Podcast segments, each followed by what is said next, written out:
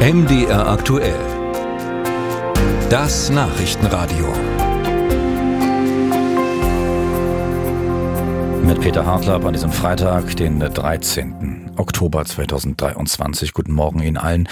Eigentlich an dieser Stelle unsere Medienschau, aber wir reden in diesen Tagen natürlich auch viel über Israel, über mögliche Schlichtungsansätze zwischen Israel und der Hamas im Gespräch mit Gregor Gysi von den Linken in.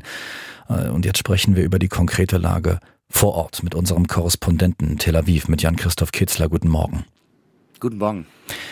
Israel hat, so hört man, in der Nacht Gaza massiv bombardiert, hat heute Morgen äh, die Armee auch Folgendes mitgeteilt. Zitat, das Militär ruft alle Zivilisten von Gaza auf, ihre Häuser zu ihrer eigenen Sicherheit und zu ihrem Schutz nach Süden zu verlassen. Das gilt demnach für 1,1 Millionen Menschen. Klares Indiz für eine heftige israelische Bodenoffensive jetzt in Gaza. Genau, so sieht's aus. Davon gehen wir aus. Es wurden Ziele heute Nacht bombardiert in großer Zahl. Also wir reden von 750 Zielen, das hat die Armee heute bekannt gegeben, die im Norden des Gazastreifens angegriffen wurden.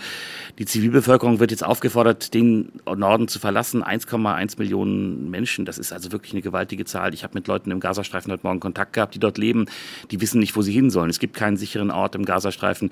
Undenkbar, dass der Süden diese Zahl an Menschen aufnehmen kann. Aber offenbar wird jetzt offenbar die Bodenoffensive vorbereitet vorbereitet. Israel will vom Norden eindringen, möchte die Strukturen der Hamas grundlegend zerschlagen. Das geht nicht nur aus der Luft, deswegen muss man offenbar mit Bodentruppen rein und man möchte natürlich aber dann gleichzeitig möglichst viel an Zivilbevölkerung schützen und in Sicherheit bringen.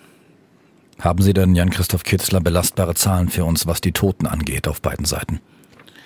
Ja, also die ist auf israelischer Seite jetzt stabil inzwischen. Wir gehen von mehr als 1200 Toten aus und über 3000 Verletzten. Daran hat sich nicht viel getan, weil äh, jetzt natürlich weiterhin Raketenangriffe in den letzten Tagen dazugekommen sind. Auch da gab es gestern noch Schwerverletzte. Aber die Zahl der Hamas-Kämpfer ist jetzt wirklich sehr gering. Es gibt noch vereinzelte Kämpfer auf israelischem Boden, aber man geht davon aus, dass man das Problem jetzt erledigt hat. Ganz anders im Gazastreifen, dort sterben weiter Menschen. Da wird bekannt gegeben, dass es jetzt über 1500 Tote gibt und fast 6.000, 7.000 Verletzte. Da ist die Gesundheitsversorgung natürlich auch total prekär, weil es kommen keine Güter rein. Die Krankenhäuser können zum Teil nicht mehr arbeiten oder sind schon jenseits des Limits. Also da ist die Lage wirklich prekär und es ist unmöglich, all diese Verletzten zu versorgen. Hm. Was die Deutschen angeht, da hat die Lufthansa gestern mit vier Maschinen einige ausgeflogen. Heute soll nochmal Ähnliches passieren. Und, so ist zu hören, auch die Bundeswehr bereitet sich darauf vor, deutsche Staatsbürger aus Israel rauszuholen. Was genau steckt dahinter? Ja, dahinter steckt das erstmal viele Menschen deutsche, deutscher Staatsbürgerschaft aus Israel raus wollen. Das sind 130.000 Menschen. Eigentlich nicht alle wollen hier raus, aber viele versuchen das. Und es gab in den letzten Tagen da doch so ein bisschen Chaos. Vor allem fühlten sich die Menschen schlecht informiert von der Botschaft und vom Auswärtigen Amt. Das soll nun offenbar geheilt werden. Seit gestern eben die Flüge. Heute weitere vier Flüge. Gestern wurde nochmal gesagt, es gibt da auch noch freie Plätze. Also auch um zu sagen, wir versuchen den Bedarf zu decken und möglicherweise Eben gibt es jetzt auch Flüge durch die Bundeswehr. Gestern hat es auch eine Fähre abgelegt vom Hafen Haifa in Richtung Zypern. Aber ich kenne ganz viele Menschen, die sich auch auf eigene Faust durchgeschlagen haben, die entweder Linienflüge genommen haben, die es noch gibt, mit der israelischen Luftgesellschaft El Al, oder auch äh, die sich über den Liber, über ähm, Jordanien durchgeschlagen haben, nach Amman und von dort weitergeflogen sind.